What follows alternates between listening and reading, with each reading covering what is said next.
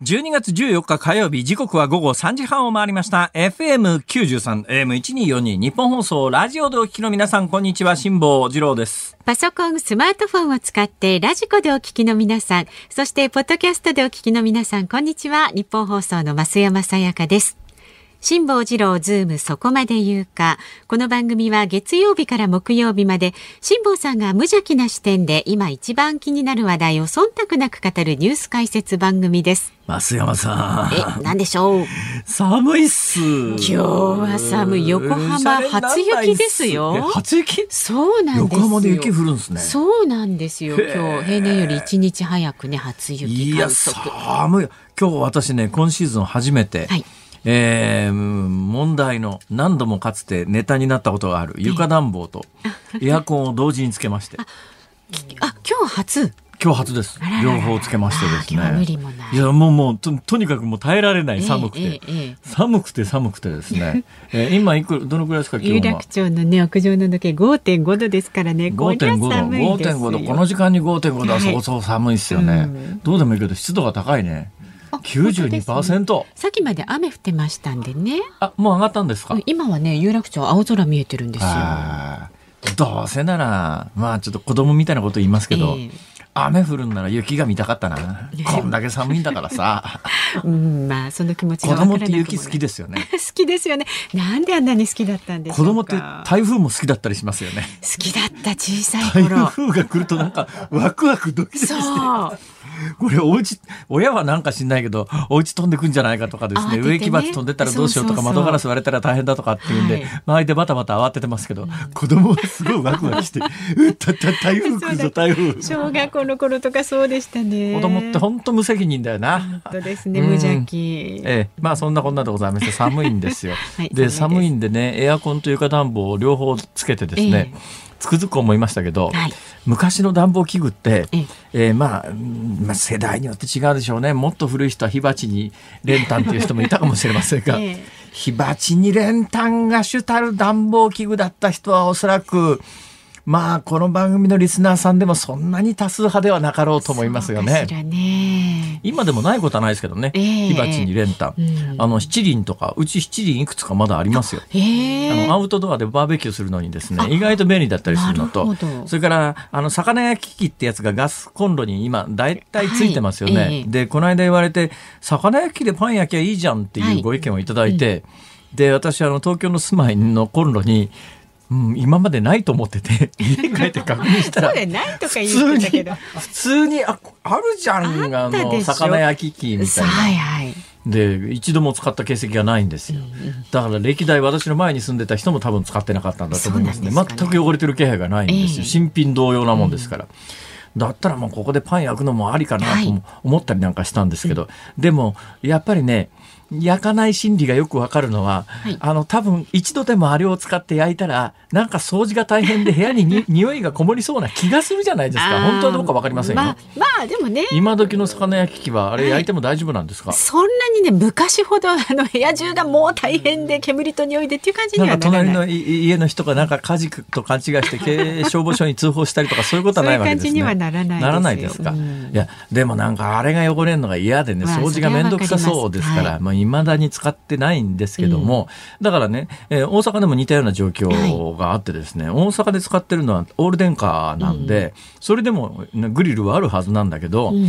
ただなんかグリル電気のグリルで焼いた魚ってどうなんだろう。これも偏見ですけども。偏見じゃないですかやっぱり炭火で焼いたサンマとか食べたい気がするじゃないですか。炭火となるとまたね。まあそこは私あの長年アウトドアの経験な、はい。経験長いですから、ええ。そのために七輪をわざわざ買ってですねあ。炭火でで網を置いてお。そこでサンマを置いてパタパタ焼くんですけど。あ美味しそう。それ普段やってりゃ失敗しないですけど、はい。たまにやると間違いなく失敗しますね。真っ黒焦げになっちゃそうなったりしてね。んですよ。。でもっと恐るべきなのは、ええ。あの私和牛がダメなんです最近。あそうなんですか。A5 ランクの和牛なんかとんでもないあ話でいいものだと。えあのステーキで食べるんならまあ A3 ぐらいまでが限度ですね、うん。A5 ランクのなんか油のきつい和牛はしゃぶしゃぶならギリギリ食べられるけれどもああれ分厚く切ってステーキなんか、まあ、値段はともかくとしてですよ、はいはい体がもう受け付けないまあ、だんだんんですよ。味覚もねである。時に、はいその A5 ランクの和牛のステーキをいただいたんですね。で、これフライパンで焼くのが多分ベース一番いい焼き方だと思うんですけども、いやでもフライパンで焼いたんじゃあんまり油落ちないよなとこういう時こそ炭火で焼くと油が落ちるんじゃないかと思って、あーええ A5 ランクの、はい。ね、ビーフステーキを、えええーわざわざ起こした炭火に乗っけた瞬間に、はいさあ何が起きたでしょう？え、何乗っけた瞬間？ほぼほぼね、爆発状態になりますねあれは。え、それだ、いやでも爆発するわけじゃないですけど、はい。いなんていうのかな油があの要するに燃料になってあ炎が火炎がブワーッと上がってですねステーキ焼くなんて感じじゃないなくなるんですよ、ええもうなんかね、これもう隣近所の手前すぐ消火器持ってきて消さなきゃいけないんじゃないかぐらいな、え危ないけど大騒ぎですよあれ。あ。危ないけど、もったいないですよね。そう、もったいない。だから、あのラジオをお聞きの皆さんに一応おすすめでございますけれども、一応警告でございますけれども、A5 ランクの最高級の油の多いステーキ肉をもらった時に、やっぱり炭火で焼くのが一番だろうと言って、炭火で焼くのは、まあ、お酒になった方がよろしかろうと。なるほどね。多分、フライパンかなんかでい、フライパンにあのサラダオイル垂らしてそこにこのニンニクのスライスかなんかをこうね焼いてねえ揚げてはいはいはい。えーお油にあのニンニクの匂いをこうね。移しはいはい。てでまあニンニクを引き上げた後のオイルでうん。えーゆっくり焼くというのがおそらくねあの高級牛肉の焼き方としては一番よかろうと思います。はい。はい。えー炭火にかけると爆発状態になるという恐ろしいことが 危ないですからね。やっぱり技がないといやまあいいんです。私そんな話をしようと思ってこの話を起こしたわけじゃなくてですね。違うんです。違うんです。本題に入って本題はですね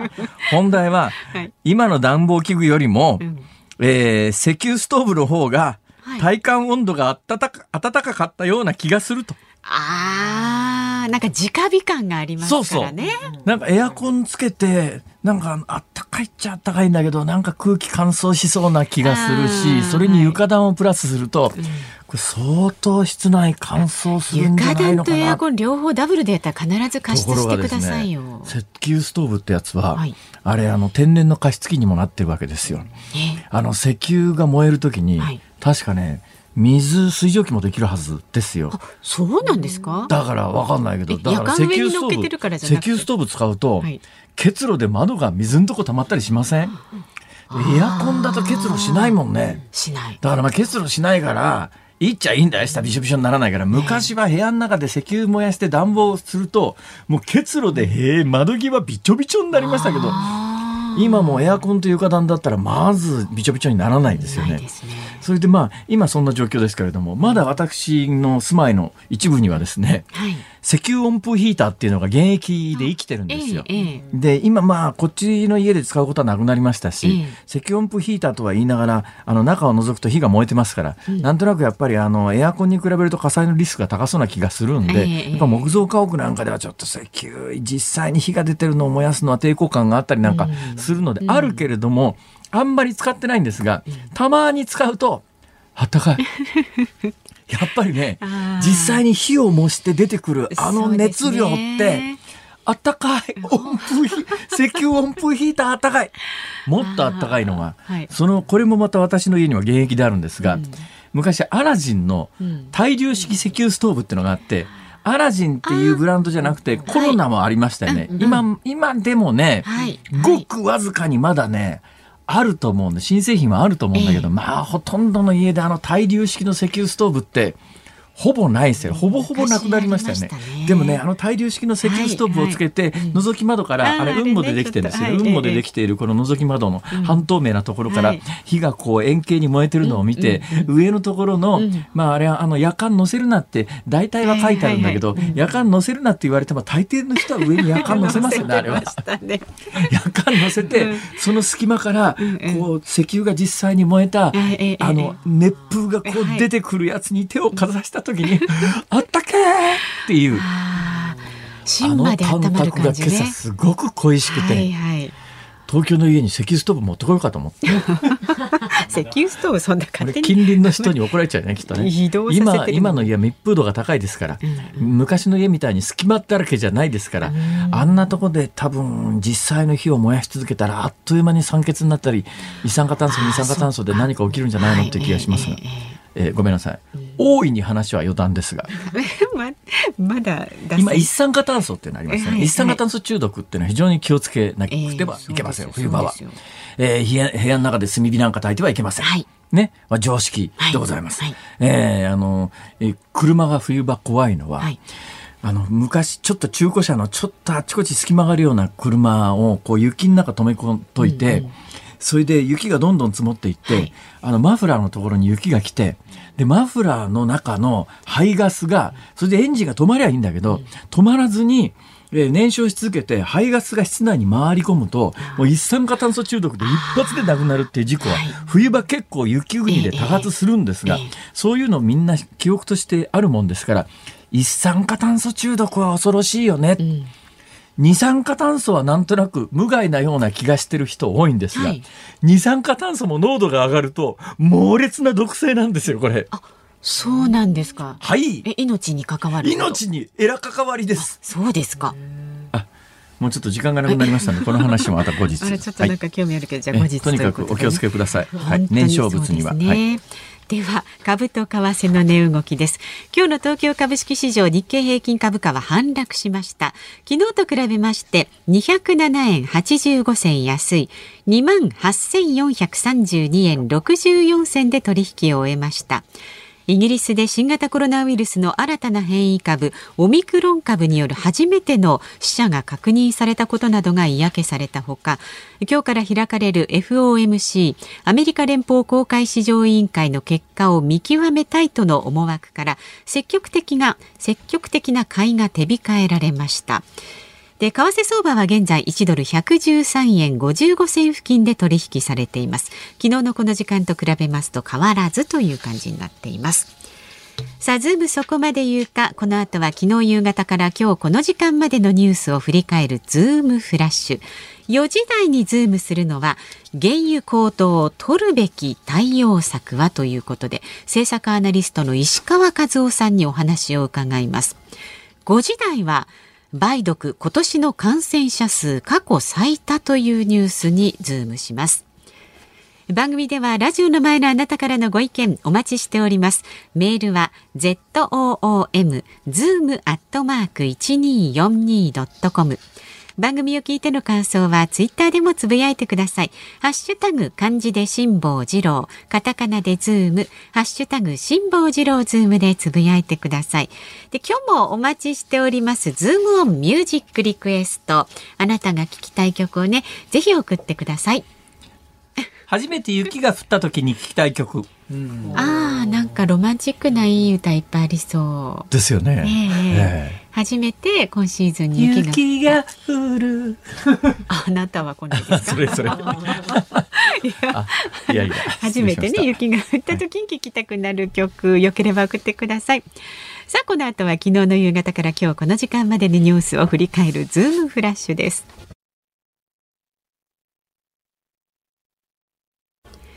ニッポン放送がお送りしていますズームそこまで言うかこのコーナーでは辛坊さんが独自の視点でニュースを解説します。ツイッターメールでたくさんあの石油ストーブの思い出を寄せていただいているという情報がありまして ありがとうございます。盛り上がっちゃってるみたいですよ。えー、もうちょっと世代が上だと、うん、私ぐらいがキワキワだと思いますが、はい、小学校の石炭ストーブっていうのがありましてね。石炭？えなかったですか？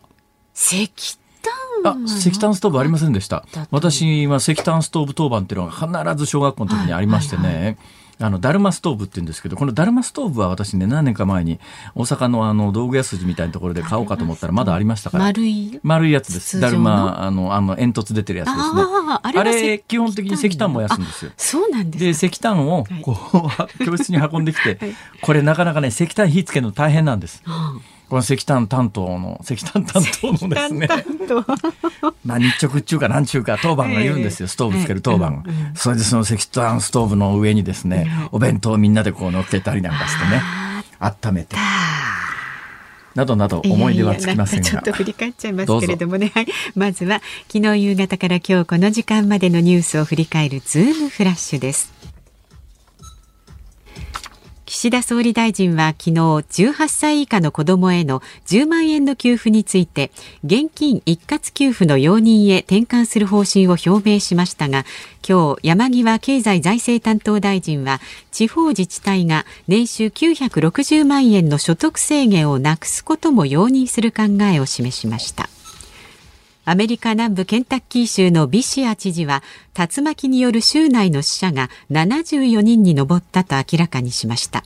他の州でも14人の死亡が確認されており死者は合わせて88人になりました。日本、アメリカ、オーストラリアの3カ国が南太平洋地域の通信網整備で連携する方針を固めたことが昨日分かりました。中国がこの地域の通信網を掌握して情報の流れを支配し民主主義の基盤が揺らぐ事態を未然に防ぐのが目的です。自民党は党本部で党紀委員会を開き10月の衆議院選挙で立憲民主党の辻元清美氏を応援した自民党の山崎拓元副総理に対し党員資格停止1年の処分を決めました。2024年パリオリンピック組織委員会は昨日の理事会で開会式をパリ中心部のセーヌ川で行うことを正式に決定しました。各国の選手はおよそ160隻の船で入場行進します。開会式を競技場外で行うのは夏季オリンピックで初めてとなります。読売新聞によりますと自治体の業務上のミスなどで生じた損害について職員個人に自治体が賠償を請求する例が増えています。住民による行政監視が強まっていることが背景にあるとみられ厳しい対応が求められています。大阪市浪速区の観光名所通天閣の運営会社は昨日通天閣の新たなアトラクションとして全長60メートルの滑り台タワースライダーを設置すると発表しました。来年のゴールデンウィーク頃のオープンを目指します。そうですか。通天閣を滑り台で滑り降りることができますか？ヒューって降りられるんです。いやこれね全く錯覚を起こしている人がいらっしゃると思いますが、はい、えー、全長60メートルの滑り台ですよ。はい、ね？通天閣の高さって知ってます？東京タワーの高さはみんな知ってますよね、はい、333メーターですか、はいはい、東京タワーの高さとか富士山の高さは大体知ってますが、うん。うん、残念ですね。通天閣の高さなんか誰も知っちゃいないっしょ、はい、まあ多分東京タワーよりは低いだろうなっていうぐらいの。関東も東京もみんなそういう目なんだよ。通天閣低いだろそれみたいな、だからこのニュースを聞いた東京門は大体がですね、みんなイメージとして通天閣の一番上から 滑り台ができてるとこうできるとこう錯覚をするわけですが、そんなわけないじゃん。だって全長60メートルでしょ、通天閣の高さ103メートルありますからね。本当だ。3階のね中間展望台から地下1階の帰り道そうなんですよ。だから中間3階ってね中間展望台っていうよりはですねまあ要するに3階ですよ、3階。3階建てのうちのまあだからビルの3階よりはちょっと高いですけども、ええ、通天閣って一番上に展望台っていうのがあって、そこからずっとこう、ね、鉄でできたパイプ、はい、パイプっていうか、骨組みがあって、一番下のところにどんと広いところはあるんですが、この広いところは、まあ、土産物屋とか受付とかいろんなものがあって、ここでエレベーターに乗って上までビューッと上がっていくわけで、まず、湯や乗り場のあるとこですからね。で、そこの部分からしか、っていうか、そこの部分から降りるわけだから。通天閣のてっぺんから。なんかイメージとしてはね。どうせやるんならそうしてほしかったな。通天閣のてっぺんからの滑り台なら乗ってみたいなと思うけど、通天閣の3階から22メートル下の、22メートル？えっとね、ね全長60メートル滑り台。えー、通天閣の3階ってね、地上22メートルなんです。22うん、地上22メートルの通天閣の3階から下に滑り降りる？まあ、いっぺん行ってみるか。行ってそうですよ。試してそうですね。ね。えー、完成イラストみたいなやつがこうあ手元にあるんですが、うんはい、見てみたらですね、うん、あなんか私は大阪のことだから、はい、ね、関東門の目線としてダーッ酔っ払って乗っかって途中から飛び降りるようなやつが出てくるんだろうとか。私もそれ思いました、なんかあの道頓堀川に飛び込む人の。みんなだって飛び込んじゃったりするじゃないですかこう。偏見だ。差別だみんなが飛び込んでるわけじゃねえわ。そうですか。え、えー、そういうことができそうもありません。というのは全部に覆いができてチューブみたいなところを滑るみたいですね。それはそうですね。そりゃそうですよ、ね、私も通天閣で滑り台作ろうと思ったら、チューブみたいにして途中から飛び降りられないにしますよね。絶対途中から飛び降りるやつ出てきますからね。はいはいはい。はいそんなこんなでございます。同じ観光ネタで言うと、2024年のパリオリンピック、開会式を、まあ、開会式っていうのは大体オリンピックの場合にスタジアムでやるっていうのが定番ですけれども、はい、いやもうスタジアムでやらずに、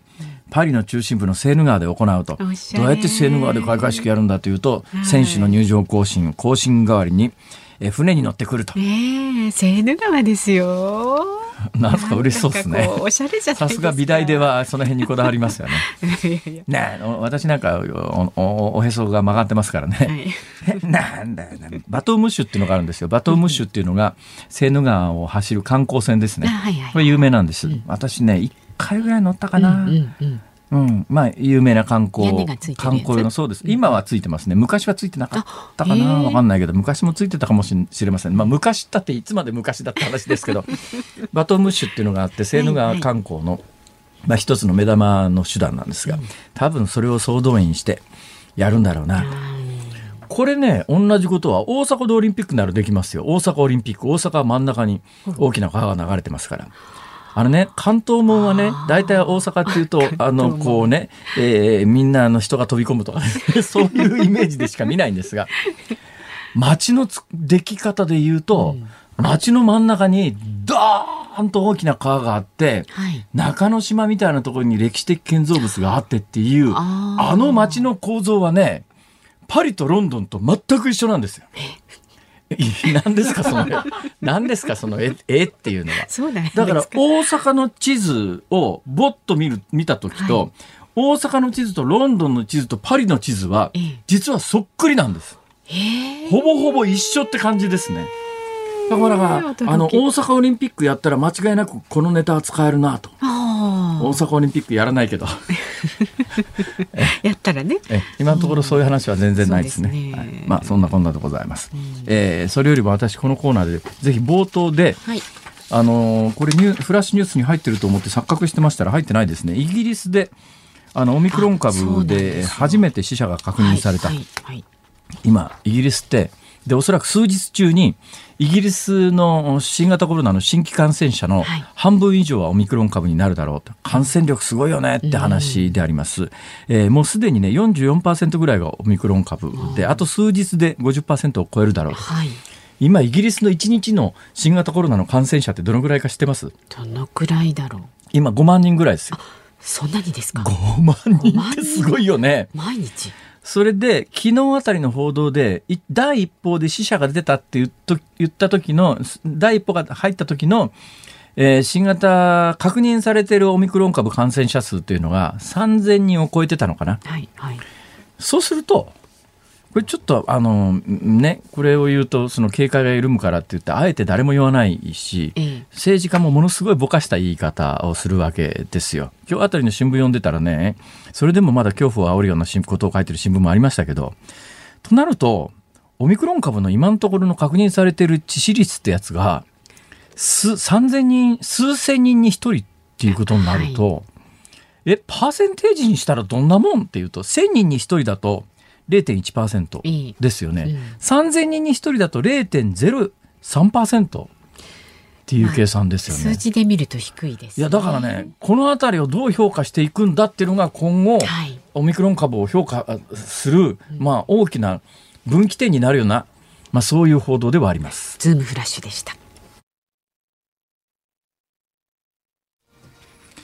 12月14日火曜日時刻は午後4時を回りました。東京有楽町日本放送第3スタジオから辛坊治郎と。日本放送の増山さやかでお送りしています。ご意見をご紹介していきます、はい、ありがとうございます。みんなストーブになってますね。ラジオネームが琴名アラムシャさん。石油ストーブからエアコンにチャレンジじゃないやチェンジしようかと思い使ってみましたが暖かさが物足りないなので昔からの石油ストーブに戻り今も使っています。石油ストーブつけながらお湯も沸かせるしお餅も焼けるしで一石二鳥ですと。そうでもあの確実にエアコンよりは空気汚れますからね。ちゃんと換気しないと。そうですね、はい。えー、さっきの二酸化炭素の話中途半端になりましたけども、何が言いたいかというとですね、うん、確かに一酸化炭素ぐらいの濃度でいきなり死ぬことはないんですが、はい、空気中の二酸化炭素濃度ってあの意外と皆さん思ってるよりも少ないんですよ。うん 0. コマ何パーセントなんですね、通常の大気に含まれる二酸化炭素って、二酸化通常の大気空気ってどのくらいの組成になってるかというと、約2割が酸素なんです。うん約2割が酸素2割が酸素で残りの8割の大半が窒素なんです。でまあ、窒素と酸素でほぼ空気はできてて、はい二酸化炭素って今あの温暖化でも問題になってますけれども 0. 点何ぼなんですだからその 0. 点何ぼがちょっと増えるとあの温室効果が上がってみたいな議論になるんで、ええこれがね二酸化炭素がこの空気中に、ままあ、例えばこの部屋の中で、はいなんか燃やし続けるか、うんあの密閉した状況で呼吸し続けると酸素が減って二酸化炭素が増えますよね。はいこれが多分ね、4%、5%になってた、なってきたら、失神して7%、8%になったら死ぬはずですよ。二酸だからあのアポロ計画の時にアポロのアポロ13っていうのが帰ってくる時に一番命の危険にまず真っ先に直面したのはええええ。このアポロ船内の二酸化炭素濃度がどんどん上がってくるんですよ。ええええ。この二酸化炭素吸着剤っていうのが使えないと酸素があっても死んじゃうって話になってアポロ13はまず第一関門みたいなものでそれにチャレンジしていくっていう話があるんですがだから二酸化炭素ってね二酸化炭素は毒じゃないだろうっていうとそんなとんでもない話で他にできないです二酸化炭素バカにできないですよ。このスタジオで密閉されたところで辛坊さんとこってずーっと言ってじゃあ の空気吐き続けたらどっちかが先にあのねパタッと。車もそうですけど 私それね同じ疑問をちょっと持ったことがあって車ってええ。外の空気を入れるボタンと、うん。それから空気中入れ替えないボタンと必ずついてますよ。あね、あの部屋エアコン使う時とか暖房使う時に外気を入れるか外気を遮断するかっていうのがあって、あれ使い始めた時に、はいこれ外気遮断してあんな車の小さいところで4人も人が乗ってたら、うん。酸欠で死ぬんじゃないかと思って、私はものすごいこまめにええ開けるにしてたんですが、はいはいある時自動車会社の人と話してたら、あのね、隙間いっぱいありますから、そっかそんな完全密閉なんかされてませんよって言われて、ねあ、そうなんですか？って言ったことがありますが、まあ、それ以上にこの部屋は多分換気がすごいされてると思いますから。そうですか。はい、あそうですよね。換気口あり4ますもんね。人で、あのね、スタジオの出入り口の扉をガチッと閉めて、うんうん多分まあ1年いても酸欠で死ぬことはないと思いますよ。夫ですかね、はい。ちょっと息吐くの遠慮しようかと思っちゃいましたが。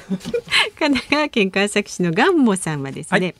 えー名古屋の小学校に通っていましたが石炭ではなくコークスでした。あ、コークスね。幼稚園の頃までは家に七輪の掘りごたつでした、えーコークスって何かというとですね、はい。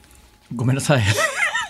よくわからないけど、多分石炭を燃えやすく扱いやすくしするたび、多分ね、石炭粉にして、もう一遍固め直したものだと思います。のようなものだと思います。形状のものはい。私の知識ではそんなもんです。はい。はい、あコークスと石炭の違い今鉄を作る時の主な原料は鉄鉱石コークス、石炭石であせ、うん、鉄鉱石に含まれているおよそ60%の鉄分を取り出すためには酸化鉄から酸素を除去する必要があります。この時還元する役割を持つのがコークスです。このコークスの原料が石炭であり石炭をコークス炉で蒸し焼きにすることで作ることができます。ん？うん、うん、なんかよくわからないアドバイスが。後であのよく読んでわからない、把握をしておきはい、えーあの差し入れですけれども、まあ微妙に違うけども似たようなもんだと。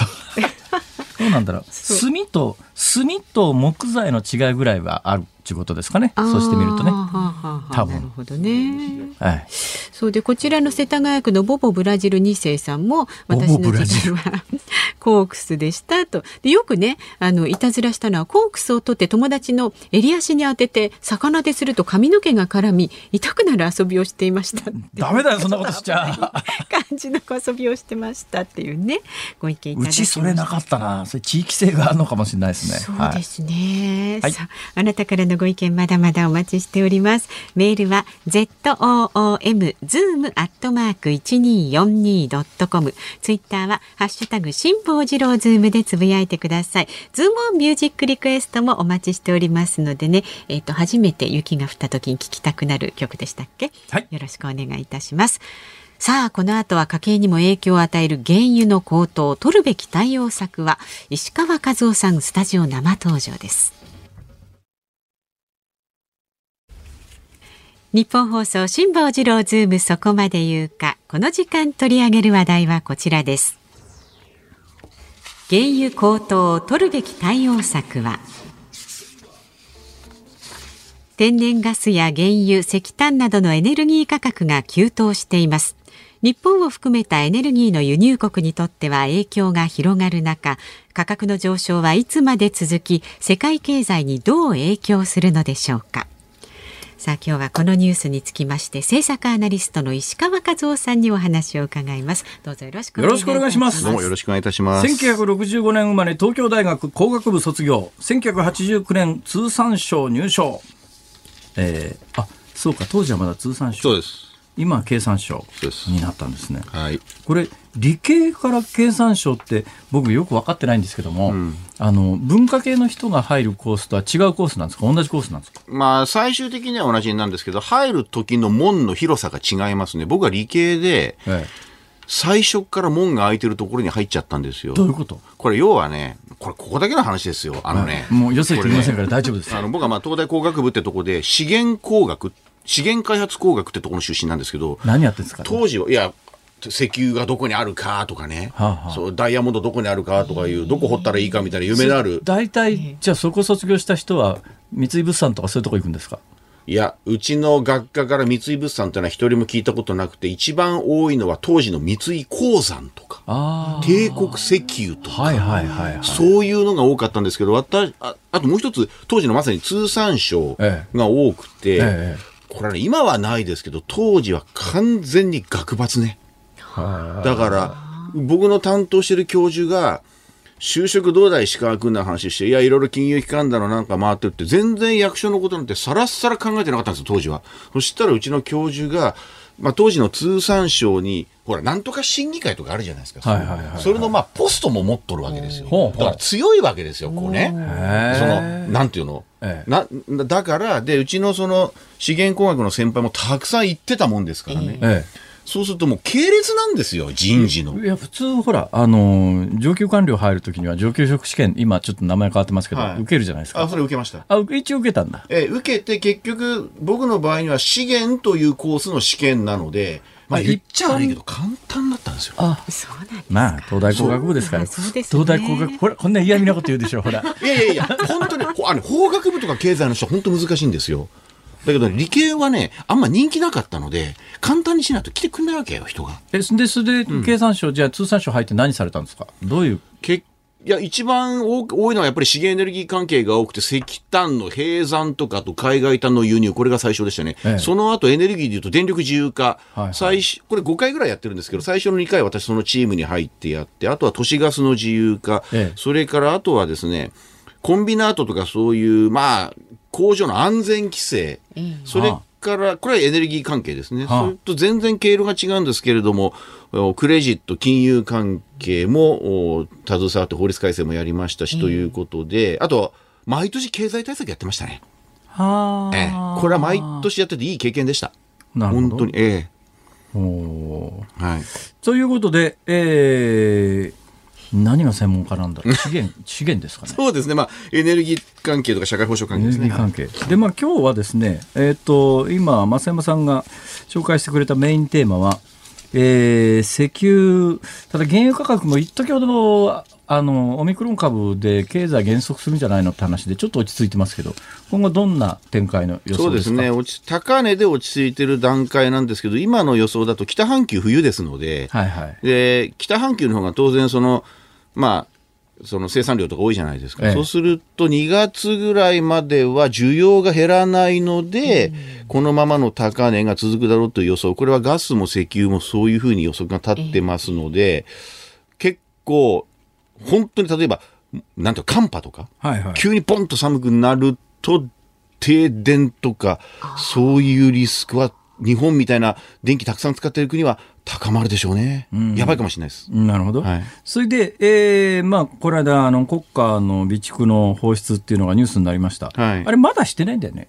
ええ、これね、あのおそらく僕の予想では言ってるだけで、やらない？やらないんじゃないかなと思うんですよね。っていうのは、これね、辛坊さんね、はいはい、実はね、この国家備蓄というか、国のその原油備蓄の放出っていうのは、今までね、5回ね、過去5回やるって決定はしたことがあるんですよ。オイルショックとかリビアの戦争の時とか、東日本大震災とかあったんですけど、結局一回も言っただけでやってない。あ、そうなの？ええ、結局、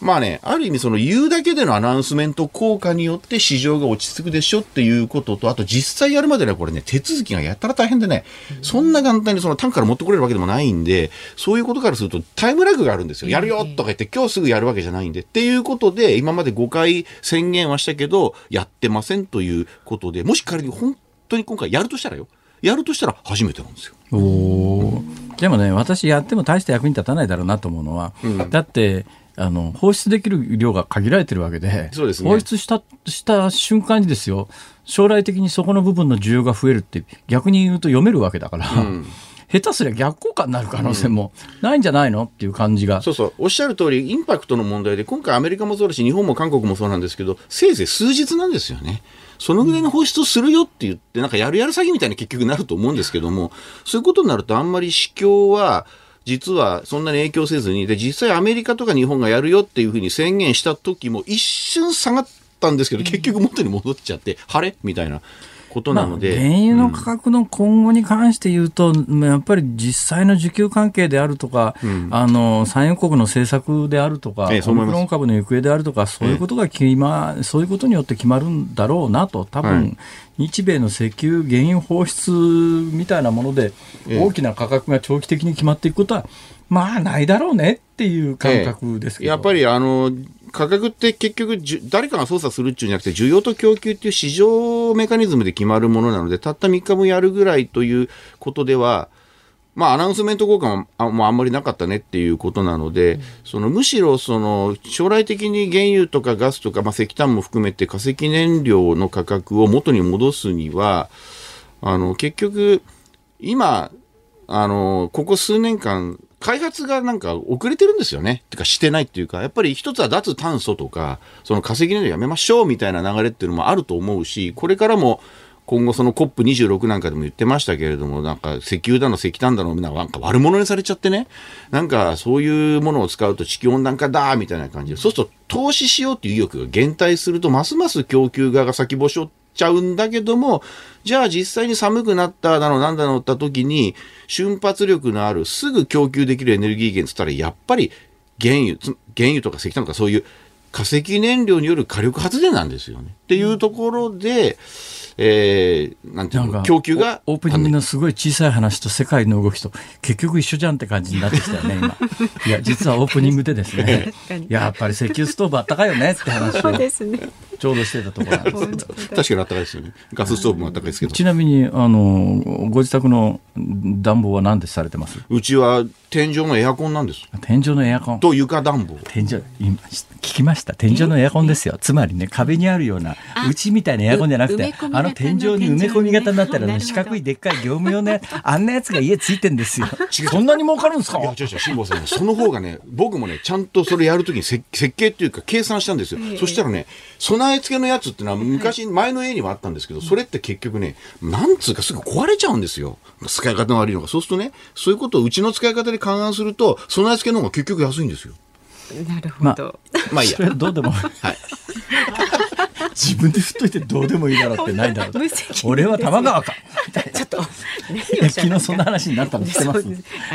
え、あ、誰も知らない。そうですか。いいんです。気にしないでください。今の会話が引っかかった人は、昨日のオンエア分を聞いてください。昔と違いまして、今ラジオはですね、一日遡っても聞こうと思えば聞けますから。ラジコのタイムフリーでね。はい。ラジコのタイムフリーが一番あのおすすめです。はい、お願いします。まあせっかく今日石川さんに来ていただきましたからね、石川さん最近なんか原子力関係の本出されました？エネルギー関係の。いや、本は出してませんけど、相変わらず気候文とかをいっぱい出してなんかでも最近、なんかの新聞のでっかい広告見たぞ。あ、産経新聞であれ、一昨日かなんかですね。あれ何ですか？あれは要するに、脱炭素とか言ったってそんな簡単に進みはしねえと。だから原子力とか火力を長いしろにするととんでもないことになるからちゃんとしろっていうことを書いたら、なんかでっかくなっちゃったっていう。あれ本じゃないんですか？違います。あれは。あ、じゃあ私の錯覚か。なんかね、新しい本の、なんかあの、PR の記事かなと思ったら違ったんだ。いやだけど、本に書い、本も出したいなと思うんですけど、結局毎日私のまあ、せこいツイッターでいろいろ言ってることの集大成になっちゃうので、読んだことあるぞとかなんか言われちゃうんで、本にしても面白くないかもしれないな、わかりました。じゃあまあ、あの、今日はですね、えー、せっかく石川さんに来ていただきましたんで、はい、あの、原子力にまつわる、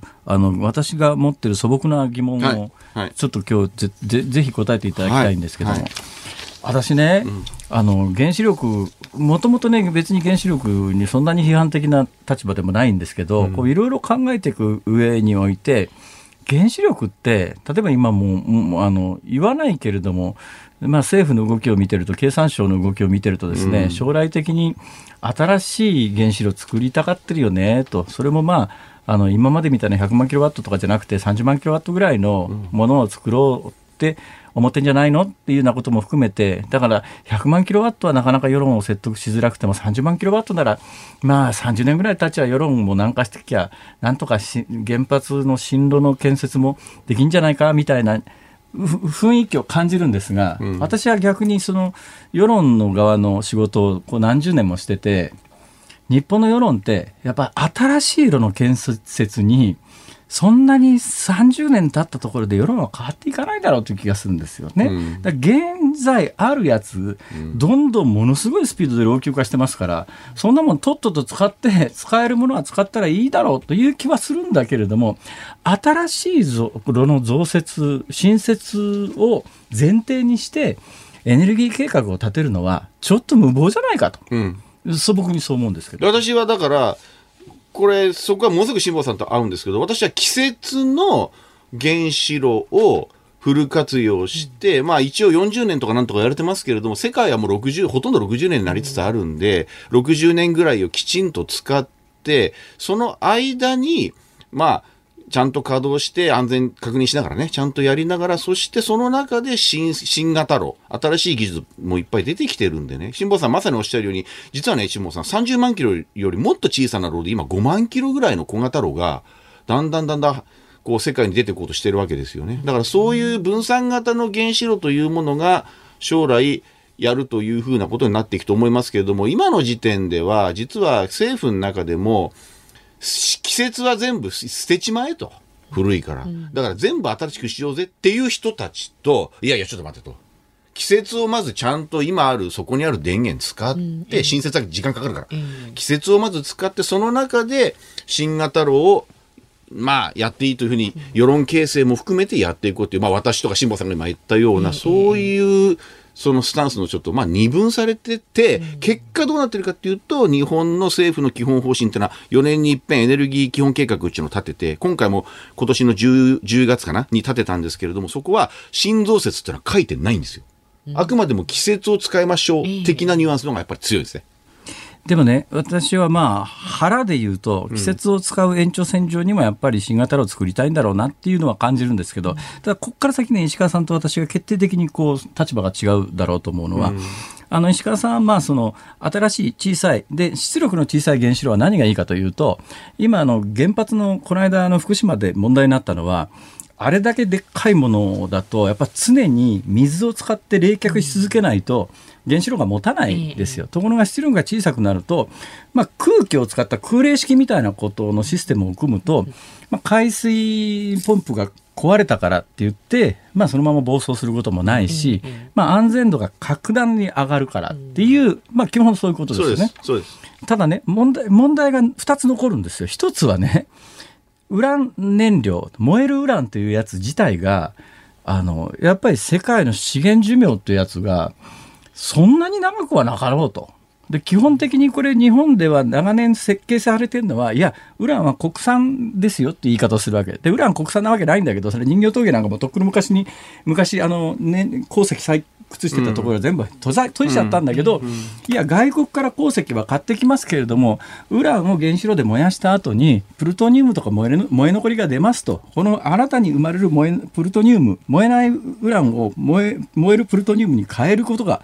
普通の原子炉はできるんでそれを取り出して新しく燃料として使えば循環できるからウランの資源がなくなったってあのずっと国内で燃料を調達することができますよっていう基本計画だったんだけど、これってシステム自体が現状において機能してないですよね。あの、日本の核燃料サイクルの工場っていうのは六ヶ所丸でまだ竣工、本当ね、これはタラタラタラタラやって、まあ、規制当局も悪いんですけれども、お互い官民ともにちょっと遅れてるなっていうのがあるんですけど、核燃料サイクル自体は、実はその、今、辛坊さんがおっしゃったウランプルトニウムにって使用済み燃料ね、っていうのがあるんですけど、それをプルトニウムに変えるという作業は、イギリスとフランスに外部委託して、それでやってきたんですよね。それを、そんな、な、わざわざないヨーロッパまで持っていくのもめんどくせってんで、青森県で国内やってもいいじゃないかってんで、六ヶ所丸でもうすぐ竣工するというふうに期待はされておりますけれども、それができると、その部分においては核燃料サイクルでできるようになる。だから、確かにウランのその火災年数っていうのは今はね、えー、もう数、何、30年ぐらい、40年ぐらいかな。あ、ちょっと手元にないですけど、ただ、鉱石って発見されれば、石油もそうなんだけど、まあ、そう言われてるけどね、だけど、まあ、現状においてはもう100年ないんで、で、中国みたいに、いや、新しい原発作りたいって言ったら、もう住民ブルドーザーで立ち退かして、反対運動なんかもうやってるやつは銃殺して、どんどん作れる国と、日本みたいにちょっと反対運動があると、裏から金大量にばらまいてっていうことをしなきゃいけない国とでは、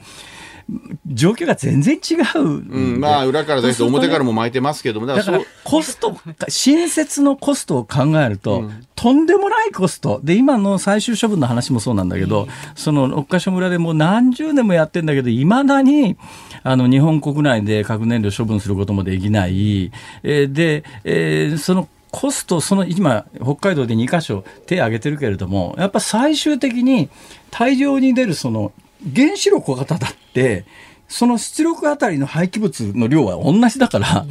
原子炉小さくしたからといって、発電量に対するトータルの廃棄物が少なくなるはずがないわけで、うん、そうするとね、まあ、廃棄物の体積自体はそんな大したことなくて、だからまあ私からすると、そのコストについても、じゃあ化石燃料の輸入コストとか、まして再生エネルギーのコストを考えると、圧倒的に原子力のが新設についても、見やすいんですよね。いや、そう、それは絶対嘘だと思う。だって嘘だとか言ったって、そんなこと言ったって、じゃあ、じゃあ、じゃあ実際に経産省が出してる原子力の発電コストの中で、これからいくらかかるかわからないような、うん、あの、廃棄物の処理コストから、ね、北海道の最終処分場手挙げてるところに、一体最終的にいくら金ばらまいたら、建設ができるのかとか、そういうコスト全然入ってないじゃん。いや、あれ、バックエンドコスト入ってますよ。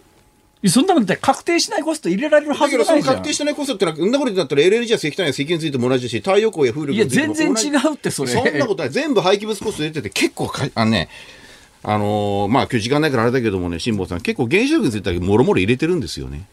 いや、もろもろ入ってないだからそんなこと言ったら化石燃料でもしね、化石燃料で CO2 が溜まると温暖化だと言って、温暖化でもって人類が被る被害コストなんて換算されてないんですね。ってなことで議論がどんどんどんどん大きくなっちゃうんですけど。いやいやいや、だから現実問題としては不可能なんだって。で不可能なことができるということを前提に何かしようとしてるってもう非常に大きな問題があってねで太陽光なんか徹底的に私太陽光自分で自宅で20年実証実験してますけど、コストただだよあんなもん。はっきり言って。だけど、それだって、それは辛坊さんのお宅みたいな、大した面、僕も屋根でやってるけど、あら大した面積じゃないから、いやだから、ね、大しただからね、非常に困ったレトリックがあって、日本ってまだ太陽光って、もう面積的にも本当に小さいんだけれども、例えば対平地面積の太陽光発電パネルの面積みたいなことを言う人がいるんだけど、うん、日本そもそも平地面積極端に少ないわけで、うん、もう都会はないですよね。日本のエネルギーって、うん、エトロフト1棟の太陽光パネルで、ええ全部賄える。俺計算したことがあるんだへそれはだけど理想的にね日照があってだけど24時間つかないじゃないですか。とかいろいろある稼働率の問題とかいやだから最初これはもう俺予言しとくけど、間違いなく将来のエネルギーは太陽光で作って水素か蓄電池かどっちかで媒介するようなエネルギー構成に必ずなる。あそれはそうしたい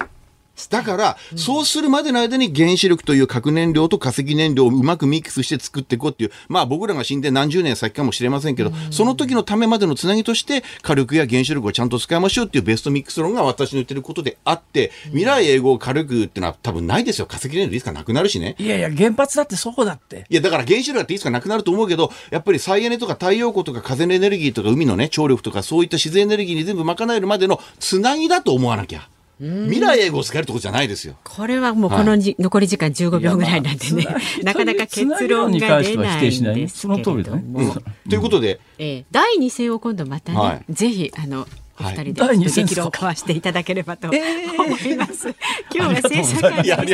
石川和夫さんでした。ありがとうございました。日本放送辛坊治郎ズームそこまで言うかをポッドキャストでお聞きのあなたお聞きの内容はポッドキャスト用に編集されたものです。辛坊治郎ズームそこまで言うかは月曜から木曜午後3時半から生放送でお送りしています。ラジオの FM93 AM1242 に加えてラジコでもお聞きいただけますよ。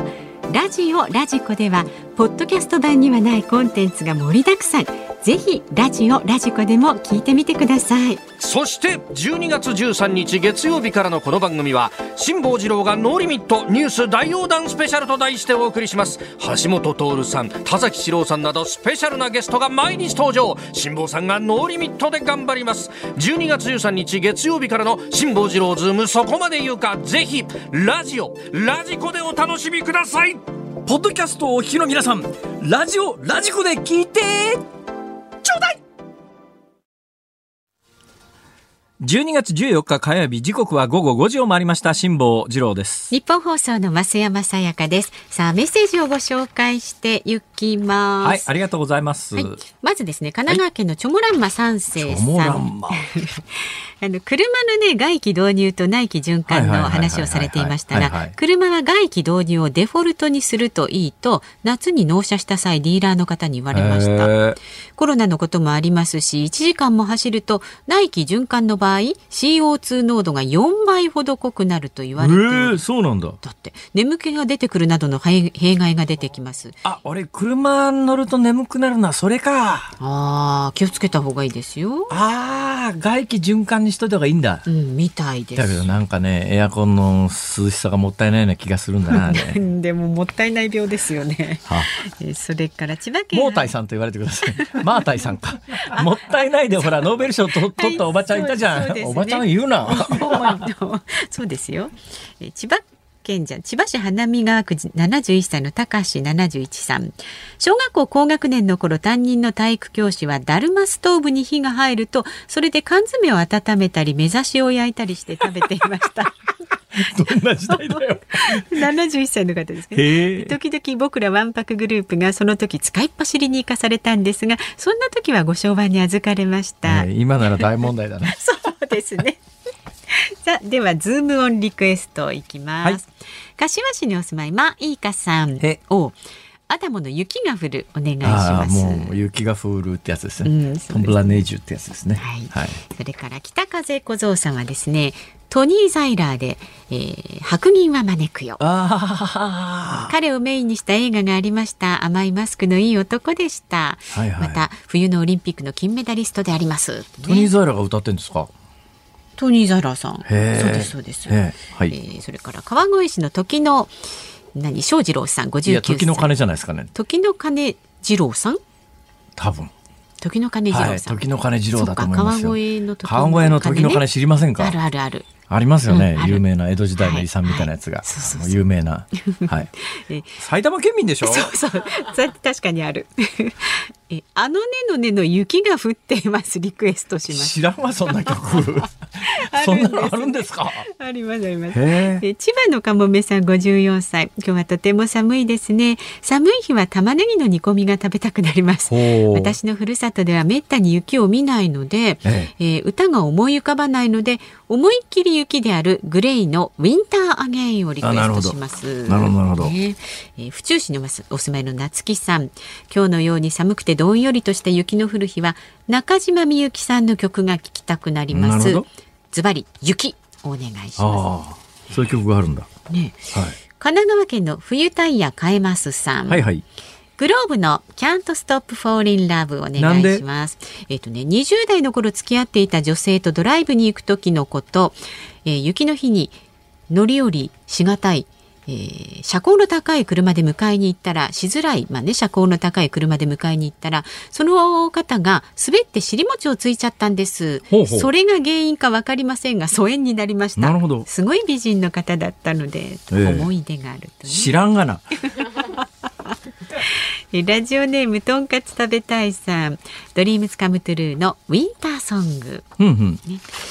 それから千葉県市原市のキララスさん。本当に寒いですね。辛坊さん。双子座流星群は見ましたか？昨日から今朝なんですけども、ね、双子座流星群というやつは、割とね、長い時間見られるんですよ。うんうん、だから、昨日の夜から今朝にかけて見逃しちゃったという方も、はい、今晩空が晴れさえすれば、うん。えー、見られる可能性はありますので。でも寒いですね。そうだよね。確かにね、冬の星座、ね、でもね、冬は晴れるとね、はい、水蒸気が少ないんで、うん、クリアに星が見えますから。ね、だからね、星の観測は冬の方が条件はいいんですけど、うんうんうん、寒いっすよね。ですよね。はい、で、レミオロマンの粉雪。千葉県おにぎりは昆布派さん40歳。松山千春さんの初雪。神奈川県小さな古時計さん中島美香さんの雪の花。これね娘を初めてスキーに連れて行った時に繰り返しスキー場で流れていた思い出の曲です。なるほど。ね、あもうね今はねとっとと嫁に行ってしまいましたって書いてありますその娘さんがね。いいですねって言うとちょっと語弊があるな マヨマヨ素朴な発言をしてしまいました、ね、そうそうそうそう、はい。初めて雪が降った時に聴きたい曲ということですが聴きたい気分なのでユニコーンの雪が降る街をリクエストします。はい、うん、ありがとうございます。長野県のワンスケさんはですね、はい、初めてメールします。今日の忖度リクエストは牧原紀之さんの冬が始まるよです。あ、ああ。これ結構いい曲がいっぱいどうしますか。そうですね。どうしますか。えー、決定いたします。はい。本日のリクエスト曲はマッキー冬が始まるよ。最後のね。はい。えー、一番最後だったんで、はい、え簡単に覚えられた。じゃちょっとそれは なんか、ね、紹介順というのは M1 の登場順と同じぐらい重要ですね。はい。そうなんですよね。割と後半のものを選ぶパターンが多いと思ったらそうそうあの最初の方なんか忘れちゃってますからね。どんな曲があったか。今度はねちゃんとあのお渡ししますんで、はい、じゃあ牧原紀之さんの冬が始まるよ。5時25分過ぎにお送りしますのでお聞きになってください。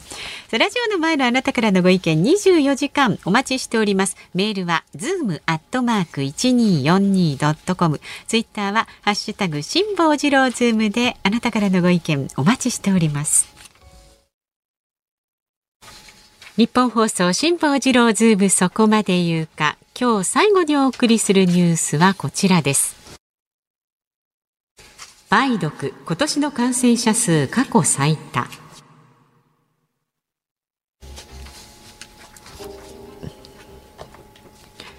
国立感染症研究所は今日性行為などでうつる梅毒について今年の感染者の報告数が7134人になったと発表しました。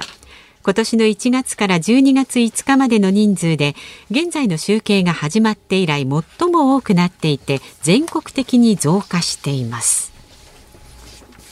とにかく気をつけてください。えー、一時もう日本からはほとんどなくなったんじゃないかと言われていた性感染症の、まあ、かつては一番深刻な性感染症と言われていた梅毒という病気なんですが、はい、これが急激に広まってます。7000人って尋常な数じゃないですよ。はい。えー、で、やっぱりあの、通常の異性間の性交渉で、感染が広がっているという統計が出てますんでね。はい。はい、えー、あのね、一時ね、激減したにはいろいろ理由があるんです。もともとはね、この梅毒って、第二次大戦直後ぐらいには、日本で毎年20万人ぐらい発生してたんですよ。20万人ですよ。そんなに。ええところがその後ですね、特効薬のペニシリンっていう抗生物質が、開発されて、戦前は抗生物質っていうのがなかったんで、完治の方法が、まあ事実上なかったんですけど、戦後そのペニシリンという抗生物質が出たおかげで、あの、見事に完治できるようになって治る病気になったんですね。はい、ただし、この梅毒って一遍かかって完治して人にうつさなくなっても、一生血液検査すると痕跡が残っちゃうんです。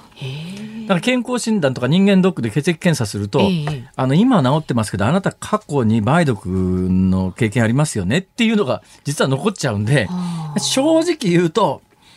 言うや、あの、ずっと別にその病気にかかったこと自体がどうのこうのって話じゃありませんけれども、うん、あの、ま隠しづらい病気であることは間違いないですね。で、検査に行かないとどうなるかというと、はいえー、下手すると死にますし、死ななくてもあっちこっちにこの腫瘍ができて、それが崩れるっていうようなことがあって、私子供の頃、鮮明に覚えてるんですけど、まあ、いくつも他の病気で若干似たような症状になるケースもあるんですが、それも間違いなく、なく、その、その、それに関しては間違いなかっただろうなと思うんですけど、はい、子供の頃縁日に行くとですね、うん、敵屋さんの中に、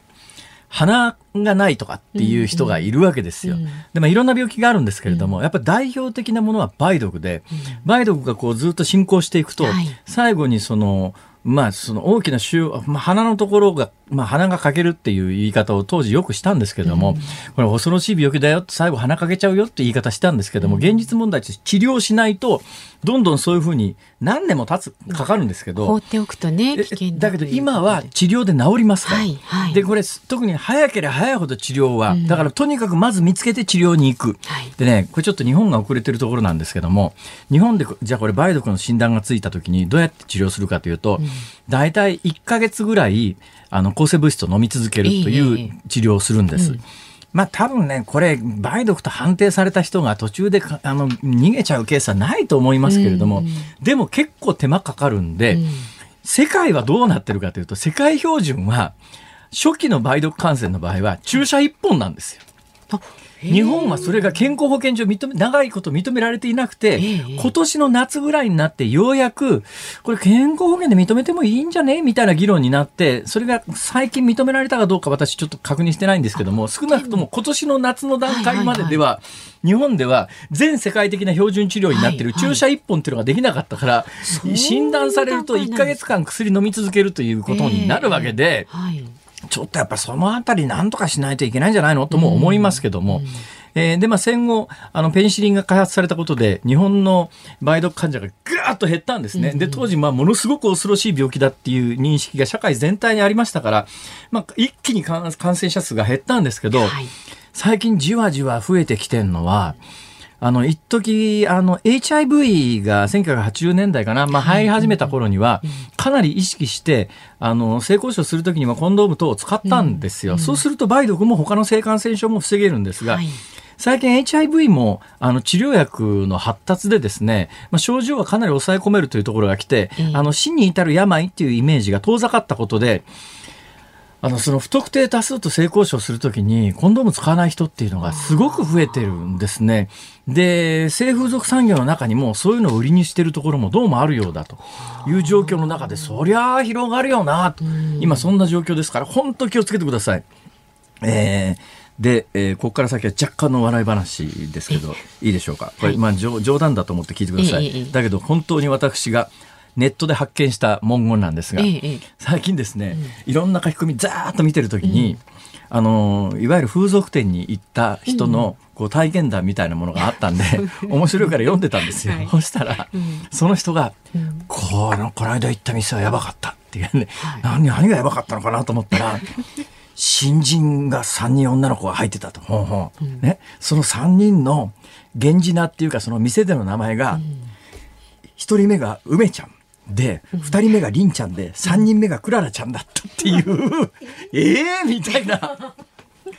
あの、まあ、HIV という性感染症ありますが、それ以外に、それまでの伝統的な性感染症は、梅毒。梅毒の場合は梅を書くわけですね。はい、それで、その次にもう一つ、あの、尿道がものすごく腫れて痛くなる淋病っていうのがあるんですが、で、梅ちゃん、りんちゃん、クララちゃんって何かなと思ったらですね、クラミジアっていう、これまた性感染症の代表的なものがあるんですが、なんか、その店の風俗嬢の名前、やばくね？みたいな。私はこれ読んでひっくり返りましたけどね。ちょっと話の締めが何ともっていう感じになりましたね、話の締めとしてはですね、じゃあ梅毒の起源についてこれ喋り出すとね、あの、コロンブスのアメリカ大陸発見まで行くんですけど。無理です。マジか。はい、ズームオンでした。ズームオンミュージックリクエストお送りしているのはラジオネームワンスケさんのリクエストで槇原敬之冬が始まるよ。まあ、横浜から初雪の便りが届いた、この日に聴きたい曲ということで、えー、ご応募いただきましたありがとうございました。いました。はい、いい曲ですね。はい。本当にねオープニングイントロのねブルースハープが素晴らしいですね。あらまあなんか。私ねアメリカ住んでる時ね、うんこのブルースハープってやつをちょっとやってみたんですよ、あんまり暇だから。いろんなことに手出してますね。全く歯が立たなかったですけどね。トランペット並みに歯が立たなかったですあ、それはかなり経ってませんね。ということで、日本放送、この後は、鶴子師匠と美和子様の登場です。読んでください。おみわこ様鶴子様 あの新聞班元気でか。えー、もうぼちぼちですわ はいねえ毎日お元気で本当に、まあししちらも元気もらえます。辛坊さんの話聞いてると本当ためになるわ。わしらのやってる番組って何なんだろう。いやいやいやそんなことないですよもうあのうちもね梅ちゃんにりんちゃんにクララちゃんですからえ勘弁してください辛坊さん。うちは今日は日本酒当たりますからね。うん、はい。十本ね。そうですね、今日は素敵なプレゼントもあるので、ええぜひお聞きください。美味しいお酒当たりますよ。もうこの三日間だけね。はい。素晴らしいありがとうございますありがとうでした。はい楽しみにしておりますありがとうございます。よろしくお願いしますはいお疲れ様です。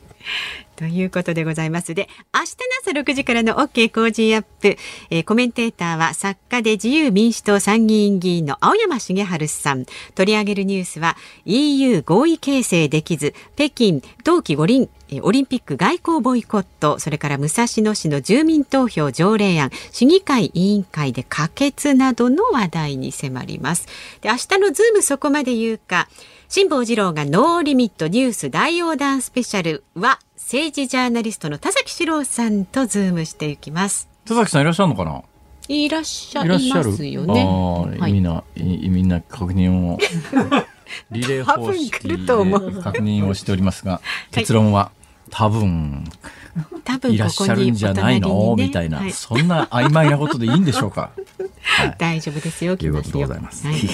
ーでもさっきのね、はいえーあの、付属関係の書き込みじゃないですけれども、ネットって本当にね、まあ、あの、玉石混交っていうか、中には目を見張るような、あ、こう来たか、みたいなことがあってね、驚きですが、多分この後の鶴子さんの番組も、そういう展開でお楽しみいただけるんではなかろうかと。そういうね、華やかな展開で、はい。えーええ思います。